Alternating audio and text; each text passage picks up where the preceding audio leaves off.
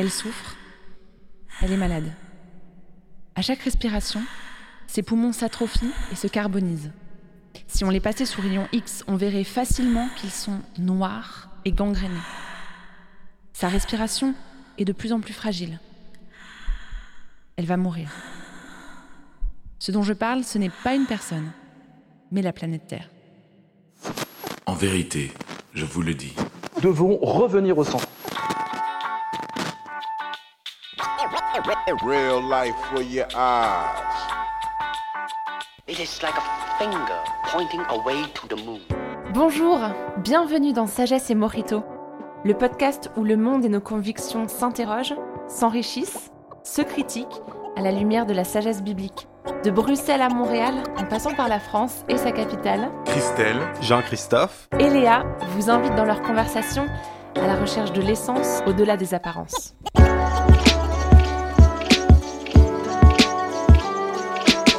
Bonjour à tous, chers auditeurs et chères auditrices de Sagesse et Morito. Ici Léa, accompagnée de JC et Christelle. C'est parti pour un nouvel épisode de Sagesse et Morito. On a tué Mère Nature. Bah voilà comment je résumerai un peu le discours sur l'écologie. Enfin, en tout cas, tel que moi je le comprends. Une présentation de notre planète comme une entité vivante presque divinisé même. Alors, investir dans l'efficacité énergétique de nos logements, développer les énergies zéro carbone avec priorité aux énergies renouvelables, ainsi que l'hydrogène vert pour se passer du gaz fossile de nos industries, remplacer les véhicules thermiques par des véhicules zéro émission, manger moins de viande et plus local, tout ça, c'est des initiatives pour l'écologie, pour l'environnement qui globalement semblent faire consensus. On sait ce qu'il faut faire, mais on le fait pas. Ou en tout cas, les choses n'avancent pas assez vite. Pourquoi? Eh bien, je me demande et je vous demande aujourd'hui si c'est pas en partie parce que nous nous trouvons face à une confusion de catégories. En gros, on espère de la politique et de l'activisme des solutions d'ordre métaphysique, voire religieux. Et dans les débats, on se heurte trop rapidement à différentes visions du monde c'est assez important de noter que avant d'enregistrer cet épisode, on était dans la voiture avec les garçons et on a eu un grand débat sur l'écologie. Les avis autour de la table sont animés. Vous allez avoir de la casse. Vous êtes ici, chers auditeurs, sur un ring de boxe. Ah. Et si vous voulez en avoir la preuve, l'épisode précédent vous en donne quelques exemples. Mais aujourd'hui, le combat est plutôt idéologique. On va parler d'idées et comment elles se structurent en logique. Et pour ça, on aime bien sortir le dictionnaire et chercher quelques définitions. C'est quoi, quand on parle d'écologie et d'écologisme, la différence déjà entre ces termes? Alors, l'écologie, j'ai ouvert un livre qui s'appelle Éléments d'écologie, écologie fondamentale. Je me suis dit, là, j'apprendrai ce que ça veut dire vraiment. C'est la science globale des relations des organismes avec leur monde extérieur environnant, dans lequel nous incluons au sens large toutes les conditions d'existence. Est-ce que vous avez compris cette définition? L'écologie, la science globale de globalement toutes les choses qui existent, tous les organismes qui sont vivants. Par contre, l'écologisme, est-ce que c'est la même chose? Deux lettres en plus, écologisme ou environnementalisme, là, c'est plutôt un courant de pensée c'est un corpus de valeurs, de propositions qu'on admet comme vraies. Un système de croyance. C'est exactement un système de croyance, par exemple, tel qu'on le voit dans un mouvement politique, les mouvements écologistes. Mais, mais ce qui est drôle, c'est que ces termes, ils peuvent paraître interchangeables dans les conversations. Hmm. Et je, trouve que déjà là, on est face à euh, des euh, visions du monde, des systèmes de croyances qui s'opposent, qui se confrontent. Le langage, il structure notre pensée. Et quand on utilise un terme pour un autre, souvent, on peut avoir une conversation, mais on ne sait pas toujours de quoi on parle. Mhm. Et c'est ça qui peut causer certaines confrontations et incompréhensions. Et les confrontations, des incompréhensions, on en est souvent témoin. Bon, on, on- on rigole parce que euh, tout à l'heure dans la voiture, on- dans le char, comme on Dans dit le ici, char. dans le char, on s'est, on s'est houspillé un petit peu, chacun avec sa perspective sur euh, qu'est-ce qu'il faudrait faire de mieux. On, débattait, euh, chères auditrices, chers auditeurs, on débattait de des petits gestes. C'est quoi l'importance des petits gestes quand les grands de ce monde n'ont pas forcément l'air de les respecter ces petits gestes? Bon, je garde ce débat pour plus tard. Ça suscite des débats, ça suscite des émotions, et c'est pas juste entre nous. Tout le monde connaît, euh, par exemple, Fridays for Future, des jeunes qui descendent dans les rues pour manifester, c'est parce qu'ils Ouais. sont animés d'une conviction. Euh, Il y a d'autres mouvements, euh, Extinction Rébellion, euh, Mhm. c'est aussi des gens, des mouvements qui sont animés d'une conviction. Euh, qui a pas eu ces derniers temps, ou, euh, ces dernières années, un débat euh, sur le véganisme ou le végétalisme, Ouais, parce ouais. que c'est Mm. pour le bien-être des animaux ou juste pour la santé euh, euh, ou pour la, pour, la, pour la Planète. planète. Voilà. Tout ça, en fait, montre que euh, l'écologie, euh, c'est une chose, mais elle touche un petit peu à nos croyances les plus profondes elle suscite en nous des émotions. Exactement, Christelle. Et tu as mis le doigt sur le mot le plus important, c'est émotion. Mm. Et en fait, euh, en, en t'entendant parler de, de certains euh, groupes militants, je me suis souvenu d'un débat que j'avais vu entre deux militants, mais deux militants d'un bord complètement différent. C'est un débat que vous pouvez trouver sur YouTube qui est très très instructif. Il se tient entre Camille Etienne, qui est une militante écologiste, et Benoît Ritaud, président de l'association des climato-réalistes. Pour vous faire un mini résumé de euh, ce débat, mais surtout pour mettre l'accent sur euh, ce qui nous concerne dans cette discussion, à un moment, euh, Camille Etienne euh, va dire par rapport à l'écologie que c'est une grande question de justice sociale. Notez les termes justice sociale. On- on- ça, ça- ça- ça donne un cadre théorique hein, dans lequel avoir euh, la- la- la discussion. Quand on dit qu'il ne faut pas tout mélanger, eh bien si, justement, il faut comprendre que c'est un problème systémique. Alors là, les auditeurs qui euh, sont habitués de Sagesse et Morito savent qu'on adore parler sur les termes, mais ceux qui sont habitués à cette saison savent que c'est pas la première fois qu'on parle ici de systémique, de système. Ni non plus de justice euh, sociale. Exactement. Donc là, on a un discours qui est très actuel, qui, qui pourrait être qualifié de woke dans le sens, euh, ok, je reste éveillé aux injustices, je cherche à les combattre. Et c'est- une partie du débat. Et en face, on a euh, le, son, son adversaire dans, dans le débat, on va dire, qui dit, alors attention, hein, quand on parle d'écologie, on parle de quelque chose de très complexe. Donc forcément, on peut toujours trouver quelque chose qui va dans son sens. Mm. Et il, il essaye un petit peu de qualifier une un certain type d'argumentaire. Et ensuite, il euh, assaille son, son adversaire et dit l'enjeu est est-ce qu'on va faire une vraie analyse ou est-ce que l'on reste dans l'émotion Mhm. et c'est ça qui est intéressant, c'est tellement beau la passion, l'émotion, être animé par des choses qui nous animent. Je veux dire, c'est- si, si c'était pas si c'était pas ça, on serait tous dans l'apathie, on serait indifférents et, et- et le monde serait beaucoup moins beau. Mais ce que j'ai trouvé encore plus intéressant dans cette ce sorte de, de débat d'émotions, c'est les commentaires des internautes. Ah et l'un d'entre eux écrit Ici, on revient sur un vieux classique, déjà vu en 1794 le culte de la nature et de l'être suprême. Alors, sans doute un peu rewrité avec le réchauffement climatique et la laïcité divinisée, mais on sait que les meilleurs plats sont réchauffés. Et je ne sais pas ce que vous en pensez, mais moi là j'ai l'impression que le, le- le commentaire de l'internaute en voyant ce débat dit là en fait on n'est plus dans l'écologie, on n'est plus dans le débat juste strictement environnemental. Certes on est dans l'émotion, les passions, les pensées qui sont différentes, mais surtout on se réfère à un principe beaucoup plus grand et en fait c'est une discussion religieuse.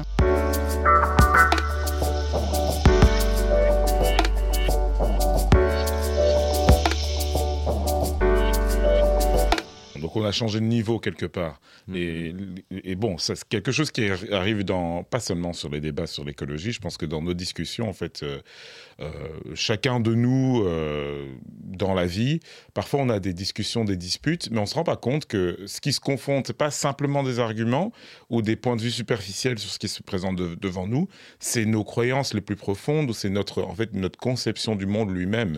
Dans le fond, on, on est toujours pris à entre, euh, le- faire le lien entre euh, la tête et le cœur. Puis c'est un petit peu ça. L'écologie, à quelque part, c'est une science, c'est une logia, c'est une étude d'un système complexe euh, Mhm. entre le vivant, puis le non-vivant, puis l'environnement. Et l'écologisme, à quelque part, ben, c'est un ensemble d'actions ou de, comportements, une pensée qui n'est qui, pas juste une réflexion sur la- sur l'écologie, mais qui, qui cherche à- à transformer l'individu puis à le faire agir différemment dans son écosystème. Et si en fait, actuellement, on avait déjà toutes les solutions dans notre quotidien pour euh, ben, changer le monde à notre échelle en fait. Et c'est là où je me suis dit, ok, là il y a un problème fondamental, comment est-ce qu'on règle ça? Bah ça n'a pas fonctionné. C'est pour ça qu'en en fait on, on, fait ce genre de choses, c'est parce qu'on on a déjà essayé d'autres moyens qui n'ont pas fonctionné. Si tout le monde le faisait, ce serait énorme. Chaque religion a un ensemble de, doctrines. Mais la grosse question, c'est tout le temps de dire, OK, mais comment est-ce qu'on transforme qu'est-ce qu'on croit en actions concrètes, en, en, en personnes euh, transformées?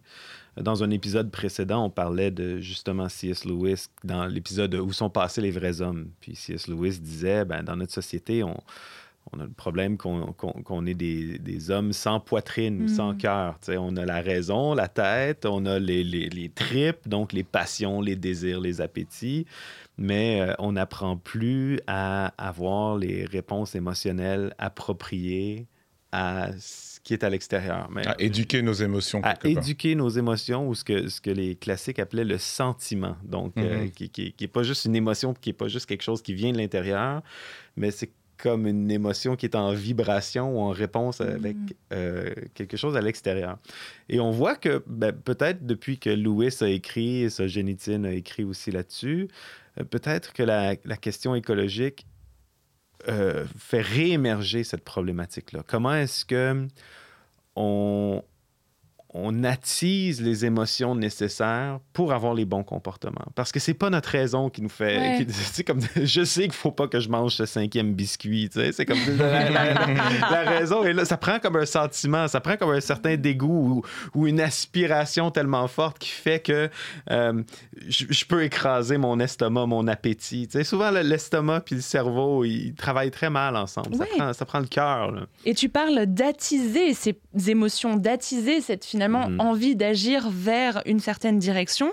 Et, et j'ai l'impression que c'est ce que cherche à relever cette, euh, cet internaute en disant que derrière un certain discours écologiste passionné et qui cherche à, à, passionner aussi en face, il y a un culte de la nature et de l'être mmh. suprême. Parce que justement, comment attiser un, une envie de en mettant plein de guillemets, sauver la planète, comment, comment donner envie finalement, il faut un principe supérieur. C'est pas juste ne fais pas ci, ne fais pas ça, mmh, ne mange mmh, pas ton biscuit mmh. ou, ou, euh, ou, éteins la lumière ou, ou je n'en sais rien.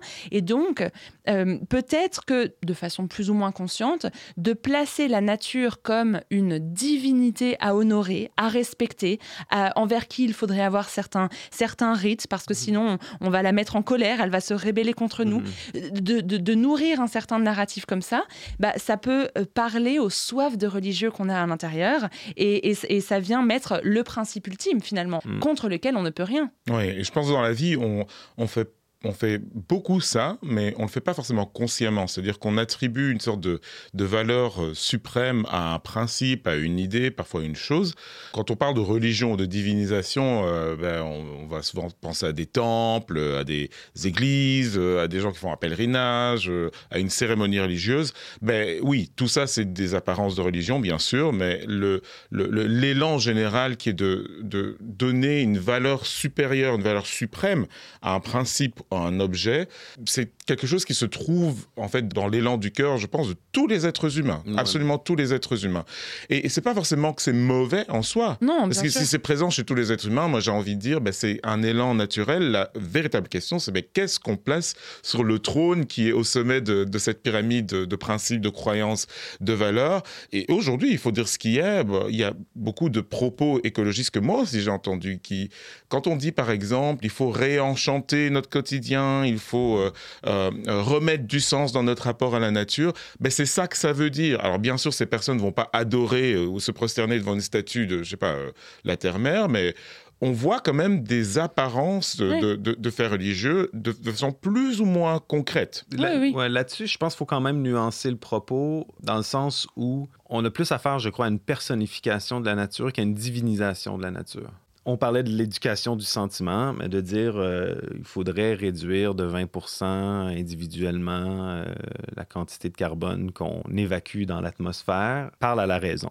Puis c'est vrai, puis on n'est pas dans l'émotion. De dire il faut arrêter, comme dans ton petit discours euh, d'en- d'entrée de jeu, de dire il faut arrêter de faire mal à Mère Nature, ben là, ça évoque une autre réponse émotionnelle. C'est comme, attends, mais c'est ma Mère Nature, c'est ma mère, je ne veux, pas faire- je veux pas faire du mal à ma mère. Il y a comme une, une forme de, de manque de respect profond. en- sais, je, je veux dire, sa mère, c'est quelqu'un de, de- de- précieux. Merci, maman, qui m'écoute. Mais je veux dire, il y a, il y a peu d'images plus fortes que de quelqu'un à qui tu dois vouer comme un respect, puis, euh, puis euh, que tu dois honorer. Maintenant, dans le discours écologique, la différence entre, entre la divinisation puis la personnification, c'est que normalement, la divinité n'a pas besoin de l'humain. Ou la divinité se fait servir par l'humain, mais il y a vraiment comme un rapport de force. Tandis qu'ici, et, c'est ça le, nœud, je crois, de notre réponse émotionnelle, cette terre personnifiée nous apparaît comme chétive, comme impuissante, comme, comme soumise à nos passions, à notre méchanceté. Et là, la réponse émotionnelle que ça évoque en nous, ben, c'est soit la culpabilité ou l'angoisse ou un mélange des deux. Et je pense que c'est beaucoup de la réaction par rapport au discours écologiste, encore une fois, n'est pas tant rationnel, mais aussi se situe au niveau émotionnel. C'est comme, ben, tu me fais sentir coupable et anxieux, ben, je rejette tes propositions. Oui, exact, parce que finalement, on répond par l'émotion à, À l'émotion. évidemment. Mais euh, je me souviens euh, d'un euh, commentaire d'un philosophe qui s'appelle Roger Paul Droit, euh, qui euh, disait que l'écologisme ajoute à la question écologique, donc à, à- à la science, à la question environnementale en tant que réalité objective et scientifique, l'écologisme en tant que système de pensée, de croyance, y ajoute un goût, je cite, d'apocalypse anti-humaniste, qui fait de notre espèce la grande prédatrice à combattre. La nature serait belle et bonne, mais l'humanité mauvaise et haïssable. Et c'est là où il n'y a pas que de la personnification de la nature. Il ne s'agit pas juste de dire c'est ta mère et tu vas respecter ta mère. Respecte ta mère! respectez vos mamans. Mais c'est que ça crée en fait toute une anthropologie qui place les êtres humains à un certain, euh, euh, à un certain endroit, ici un petit peu démonisé presque, et la nature euh, à un autre, euh, plus alors personnifié slash à honorer, à, à respecter et Vénérer. à vénérer. Mm. Et qu'il y a aussi une notion, de, une notion eschatologique, c'est-à-dire de la fin des temps, qu'on va vers le pire et qu'il faut agir maintenant. Et ça, c'est du discours religieux. J'ai Ouais. pas un problème avec ça. Mhm. Je suis une personne religieuse, mais je veux dire, c'est c'est- un, un- clairement la catégorie là, dont il est question. Mhm. Et donc après, la question de fond, c'est plus un positionnement philosophique et métaphysique. Où est-ce qu'on se place dans notre vision des humains? Est-ce qu'on est humaniste? Est-ce qu'on est anti-humaniste? Où est-ce qu'on se situe dans la vision de la planète? Est-ce que de toute façon elle va mourir, donc mangeons, vivons et demain nous mourrons? Ou est-ce qu'il y a encore quelque chose à récupérer? Tout ça, c'est des positionnements philosophiques et métaphysiques Mhm. d'ordre religieux.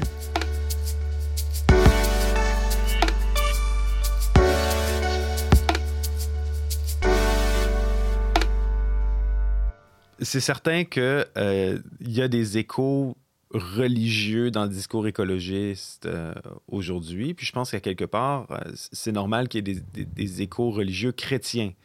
Euh, quelque part, c'est la religion de notre civilisation occidentale. Le discours écologiste vient principalement de l'Occident aujourd'hui.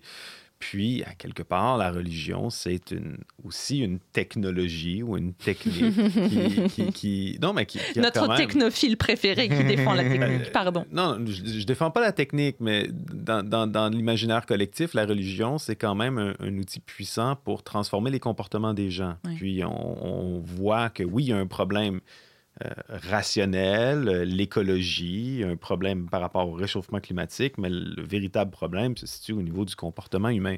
Donc, c'est tout à fait normal que les, qu'on évoque de nouveau ces techniques-là ou ces approches-là qui, qui peuvent fonctionner euh, dans un contexte religieux, mais personnellement, d'expérience dans le contexte religieux, il y, a des, il y a des choses comme ça qui sont payantes à court terme, mais pas à long terme. Puis Il y a tout le temps le danger de, de dire oui, tu peux contrôler le comportement pour un certain temps, mais à un moment donné, ça prend une, une conscience qui est transformée pour vraiment avoir un impact à long terme. Fait que la, la question de la culpabilité, par exemple. Souvent, les gens ont un, un rapport à la religion comme ah, ben, la religion, c'est simplement culpabilisant. C'est tout le temps c'est le prêtre qui dit non, non, non, puis le pasteur qui dit non, non, non, puis, le, rapport euh, individuel qui est tout le temps dans la culpabilité puis dans la honte. La culpabilité, c'est comme une drogue. On, s'y habitue, on la tolère, puis à un moment donné, ben, on accepte euh, simplement de vivre dans la culpabilité. Cette vision-là aussi de l'homme, tu l'as mentionné, je pense, dans le- le- l'article de Roger Paul Droit. Des fois, dans l'écologisme, il y a une vision de l'homme qui est extrêmement négative, euh, qui est, vue comme un cancer ou qui est, euh, comme une menace euh, inéluctable euh, à la planète, ou le capitalisme, par exemple, aussi, qu'il faut, renverser euh, pour sauver la Terre. Je pense que si on voulait aller plus loin dans l'analogie entre le christianisme ou comment est-ce que, est-ce que la foi chrétienne peut être plus efficace pour faire face à la crise écologique, c'est qu'il y a aussi, oui, il y a de la culpabilité dans la foi chrétienne, mais il y a aussi une forme de rédemption, il y a Hmm. aussi un rachat, il y a aussi la promesse d'une transformation intérieure. Et, et, et il y a une conception de la dignité humaine qui est, comment dire, qui élève l'homme aussi. Après l'avoir rabaissé, il faut l'élever. Puis l'être humain dans, dans la foi chrétienne n'est pas vu comme simplement un cancer sur la planète, mais euh, au début de la création, est placé comme, euh, comme un jardinier dans un jardin. Il est placé comme, il est comme le bras droit de Dieu. Il est comme un, ben, le jardin- un intendant. Le jardinier du jardin, c'est pas un ennemi de la nature, mais il n'est pas non plus soumis à la nature. Il y a comme un, un- un travail de collaboration entre Dieu et l'homme. Et, et après ça, on n'est plus dans est-ce qu'on renverse le capitalisme ou pas? On est plus dans dire ben, est-ce que le capitalisme est subordonné à cette mission première-là ou pas? Ouais. Ou est-ce que nous, on y est soumis oui. Ou est-ce que nous, on y est soumis? Qui est-ce qu'on sert? Est-ce qu'on sert nos appétits, nos besoins, ou est-ce qu'on sert notre mission qui nous a été confiée par le Créateur? Hmm. Je dis pas la mission centrale du chrétien est de prendre soin de la planète, mais dans l'ordre créationnel, dans le récit biblique, ben, ça en fait partie. Et c'est là où il y a peut-être une divinisation de la terre, parce que si on, on garde une sorte de structure religieuse telle que tu viens de le montrer, euh, finalement héritée de siècles de théologie, et puis aujourd'hui un petit peu euh, euh, réappropriée dans un discours écologiste, mais qu'on enlève la figure principale de cette structure qui est Mhm. Dieu, bah, il faut bien qu'il y ait quelque chose qui monte en fait en Mhm. haut de cette structure. Et si l'homme est le problème, eh ben, ce qui va monter assez naturellement en haut, c'est la, c'est, la terre. On n'en est pas à, à se prosterner devant des, des statues de, de, de la mère terre. De la terre-mère. Pardon. Bah, c'est pareil. hein, hein. On n'en est pas à se prosterner devant des statues de mère nature, mais euh, certaines pratiques comme euh, les tree huggers, euh, le fait de- de- d'enlacer les arbres, ou, ou aussi tout un tas de retraites spirituelles qui mettent l'accent sur un retour à la nature, un retour aux sources. Il y a quelque chose finalement de, de- de vraiment regarder à la nature comme on regarderait à Dieu. Oui, effectivement, c'est pour ça que je, je disais qu'on a des signes quelque part de religiosité. C'est pas tout le monde qui est au même niveau. Euh, c'est pas tout le monde qui dit je veux me reconnecter avec la nature, dit en fait euh, euh, je veux vouer un culte à la nature. Mais c'est en général pas de façon explicite. Certaines personnes c'est peut-être le cas.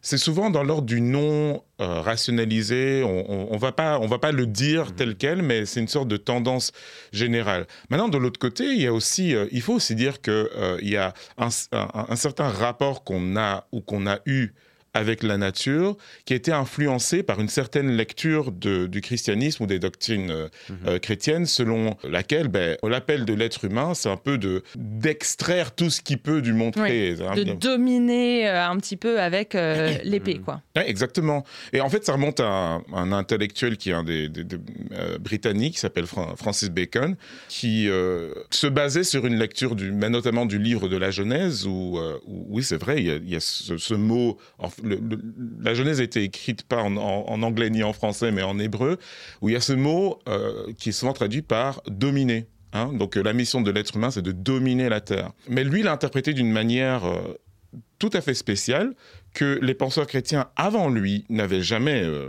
interprété. L'idée de dominer la terre, les gens jusque-là le comprenaient comme ben, dominer la terre, ça veut dire ben, faire ce qu'on fait d'habitude, c'est-à-dire l'agriculture, euh, euh, l'élevage, euh, construire des villes, euh, ben, c'est-à-dire organiser l'environnement naturel, parce qu'il n'y a aucun autre être animal ni végétal qui a cette capacité-là. Euh, c'est ce type de domination. Mais, mais, mais lui, Mhm. euh, Francis Bacon, a vraiment euh, poussé cette idée avec un langage parfois assez agressif, hein, que en fait la raison humaine euh, et le, le, le, le muscle de l'être- humain va permettre de tirer de la nature ce qui va élever l'être humain. Et quel- quelque part, le- l'être humain peut construire son salut par la technologie, par euh, le développement euh, industriel, no- notamment qui est, qui est- qui est venu par après.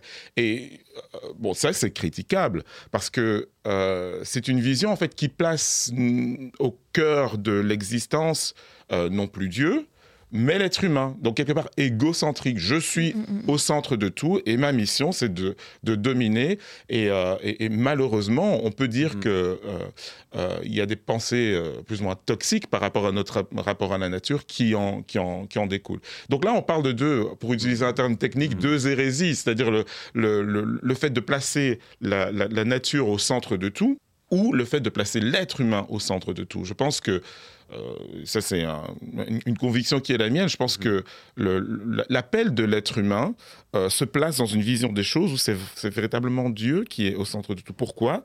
Parce que le, le monde naturel dans lequel on vit devient comme un cadeau qui nous a été donné, un peu comme, euh, voilà, on vit- comme si on vivait dans un appartement, une maison qu'on louait, on a la responsabilité d'en prendre soin, un peu comme si on vous confiait un, un lopin de terre à faire fructifier, ben vous n'allez pas l'exploiter jusqu'au bout et le laisser désert, sinon vous n'avez pas assumé votre responsabilité. Votre responsabilité, c'est de l'entretenir et d'en faire quelque chose qui est riche, qui est productif, qui peut accueillir la vie animale, où les sols euh, sont, sont plus sains euh, que, que ceux que vous avez pris. C'est ça, en fait, je pense, l'appel de l'être humain.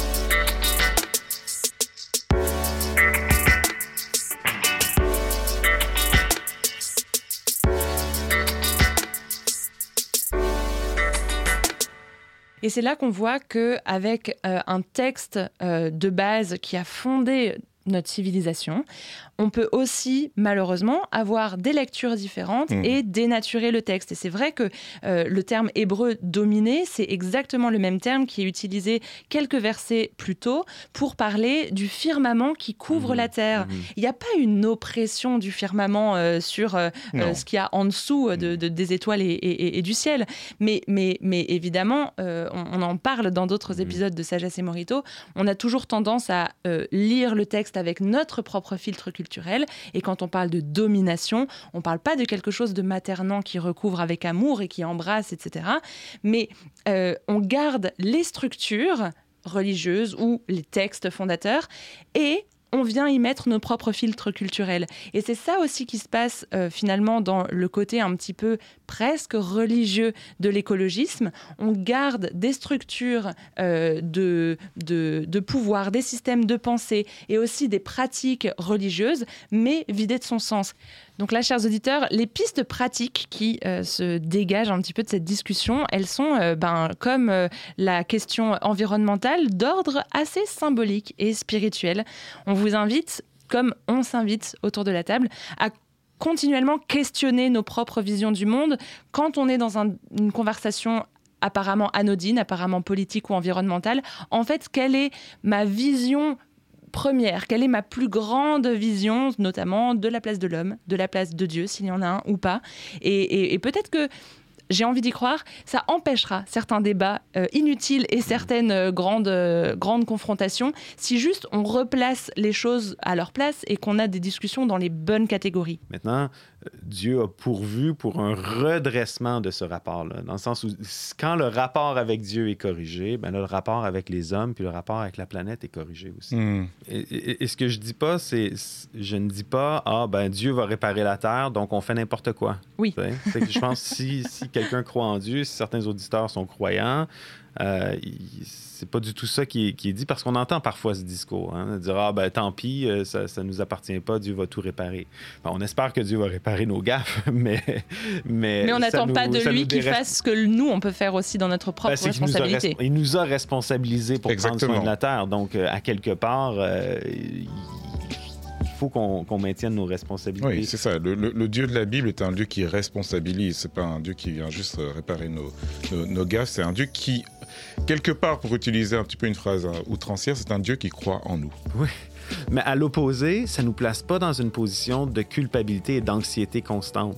Parce que Dieu est là, parce que Dieu ne va pas nous laisser euh, nous détruire parfaitement et complètement, ben, on peut retrouver la place qu'il nous a, qui a donnée comme, comme intendant, comme jardinier de la terre.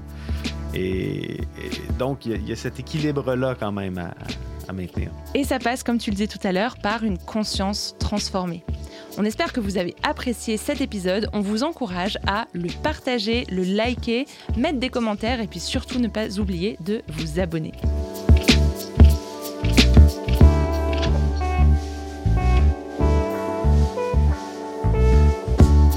Merci d'avoir été avec nous pour ce nouvel épisode de Sagesse et Morito.